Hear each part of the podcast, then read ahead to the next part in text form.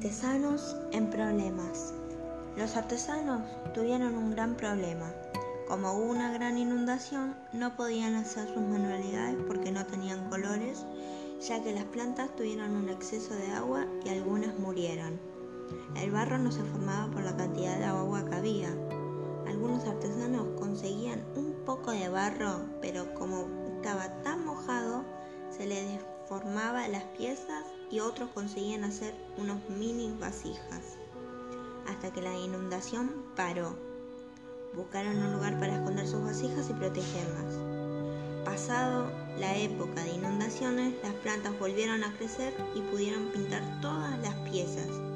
Y después de unos años tuvieron una nueva inundación, por lo que pidieron al faraón un lugar donde guardar todas las vasijas y tinturas para poder entregar su trabajo y de esta manera cumplir con el pago del tributo. Mucho más en Notinilo. Te esperamos.